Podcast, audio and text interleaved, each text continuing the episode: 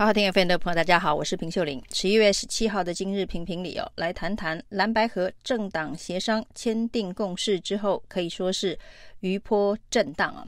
那这余波震荡当中呢，包括了这个柯阵营、白银的反应哦，还有绿营的反应呢。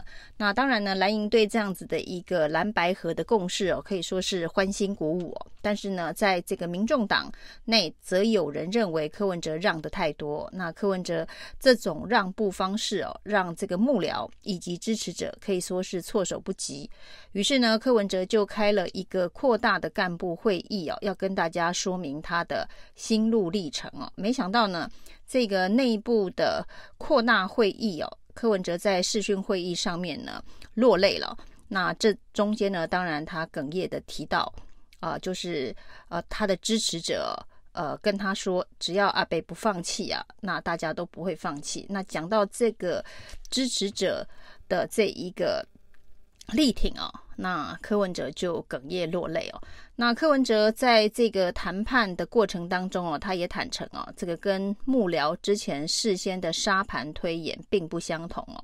因为以全民调为底线的沙盘推演当中呢，呃，并没有想到柯文哲会在组合式的民调当中也让。也用误差让分呢、那柯文哲说呢，他当时判断呢、那不管是什么样子的一个民调，他自己都赢很多，所以呢，朱一伦要求要在误差范围内让分，他也就答应了啊。为了要让这个共识呢可以签得下去哦。不过呢，柯文哲这个让太多这件事情哦，柯妈妈也非常的不高兴哦。柯妈妈说，如果哦最后出来的游戏规则。定的结果呢是当副手，那就干脆不要选了。那当然是柯妈妈一贯的态度。之前也特别提到，就是应该要各选各的。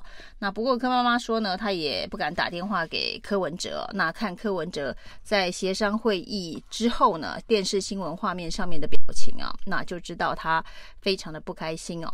那柯文哲的太太陈佩琪医师呢，则发了一篇长长的脸书文哦。那他提到，呃，他也不明白。白啊，为什么柯文哲要让三趴这样子啊？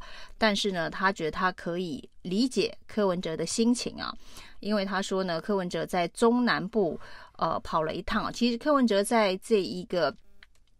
签完蓝白合的这个共识之后，上了媒体的专访也提到这一点哦。那反复的强调，他到中南部去跑行程的时候哦，所感受到的这个基层民意啊，就是呢，一定要蓝白合下架民进党。那他觉得应该要回应这样子的个民意哦。那自己他恐怕没办法选赢哦。那经过了半年多的评估跟努力哦，那他提到呃。根据科学的数据显示，哦，他要自己独立打赢这场选战很困难哦，所以呢，他就会让步接受蓝白河。那只是说让步的这一步啊，让的有点大，包括了他的幕僚事先都不知道有被突袭的感觉哦。那不过陈佩琪说，虽然他不明白为什么柯文哲要让这么多，要让三趴。但是呢，他提到，也许是因为柯文哲当医生哦，视病如亲的，呃，这个习惯呢。那现在呢，他对于所有的台湾人呢，他爱台湾人如家人呐，所以呢，他愿意做这么大的一个让步跟牺牲哦。那幕僚会议当中，柯文哲的落泪哦，的确也让非常多的呃柯粉不舍跟心疼啊。那这一次柯文哲所做的这个大让步的这个决定呢，哦，的确在。这个蓝白阵营啊，很多呃人都称赞柯文哲呢是一个有政治格局高度的这个呃政治人物哦。那当然呢，让这么多也就会有阴谋论出现哦。那当然绿营的阴谋论就是柯文哲会突然的让步哦，应该是中国介选哦，中国介入了台湾的选举。所以呢，蓝白就一定得和，那柯文哲才会做这么大的让步。那这个过程当中呢，这个绿营是以这个合理怀疑的方式哦，呃，来做相关的推论呢。不过柯柯文哲在这一个呃电视专访当中，则是提到有关于蓝白能够合这件事情哦，连 AIT 都非常的关切啊。那似乎也想。理了解中国大陆到底有没有介入，他还派出了民众党的秘书长去跟 AIT 说明啊。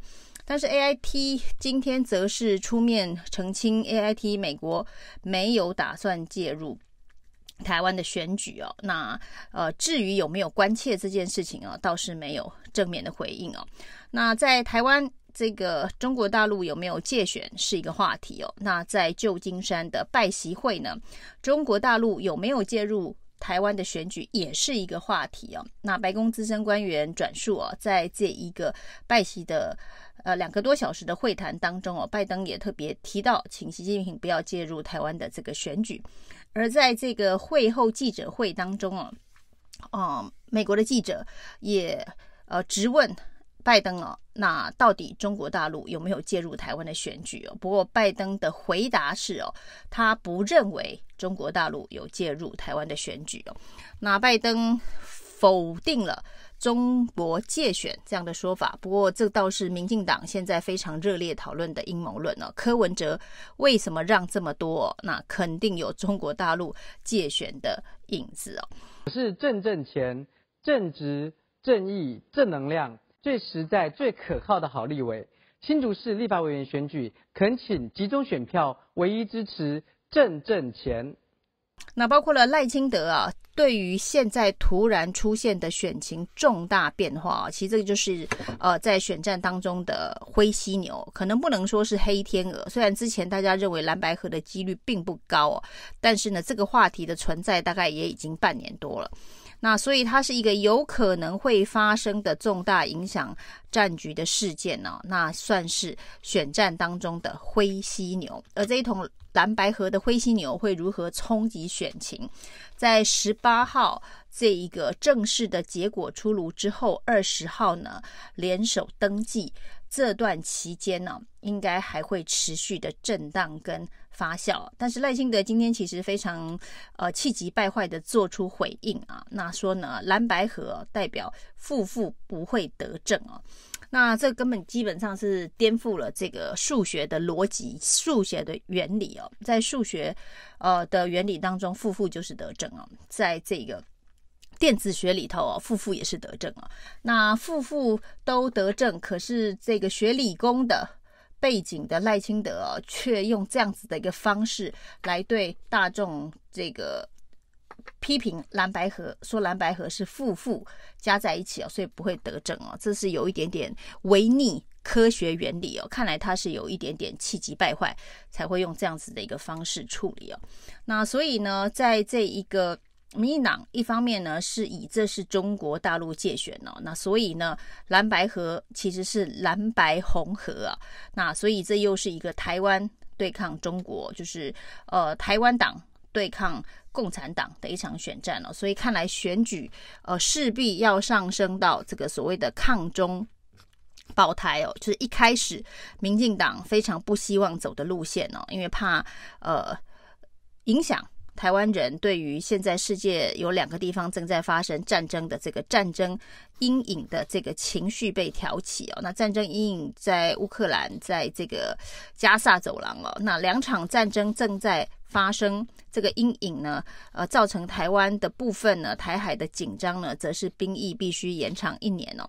那这个连结原本是赖清德在打这场选战的时候哦，呃，非常不希望会凸显。在台面上的议题哦，但是看来哦，在蓝白河之后呢，民进党对于这个议题又要让它重回选战的镁光灯下。一方面呢，必须说中国大陆介入了蓝白河；另外一方面呢，则是呃，中国大陆也批评了。赖萧配的组合是独上加独，就是呃务实的台独工作者，加上萧美琴哦，也被列入的是台独的黑名单哦，所以是独家独的这一场选举哦，那这就会又让这一场这个选举呃原本呢已经淡化的统独色彩，恐怕又会成为。回到舞台正中央的焦点了，所以接下来是统独大战，接下来是抗中大战。那这一个两岸如果成为选战的主轴的话，又会如何影响选情的变化？除了总统的选举之外，可能也会影响单一选区的这个国会的这个选举哦。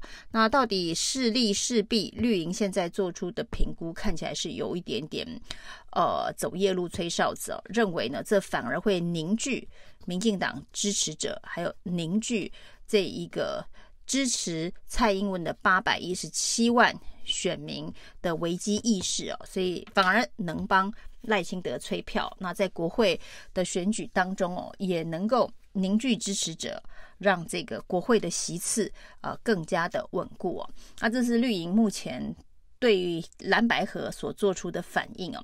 那明天呢，十一月十七号。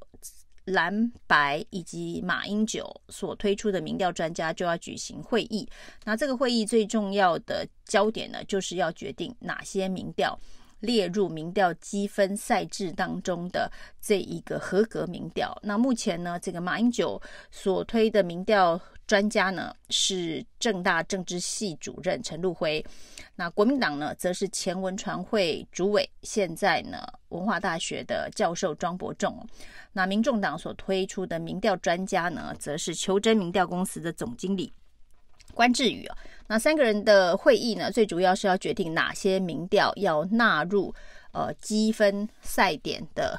这个赛制啊，那以及呢，接下来陆陆续续十七号哦，今天呃十六号也已经出现了一份新的民调，东森的民调，那是侯友谊得一分呐、那至于呃十七号、十八号还会出现几份民调？那目前呢，其实包括蓝白阵营都在进行动员呢、那柯侯大战。十一月十八号呢，呃，才会最后的确认呢、那由马英九来宣布，那最终的搭档组合是柯侯佩还是侯柯佩哦？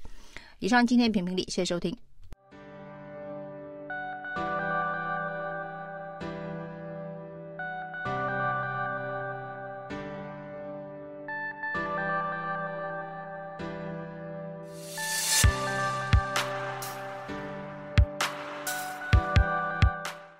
我是正正钱，正直、正义、正能量，最实在、最可靠的好立委。新竹市立法委员选举，恳请集中选票，唯一支持正正钱。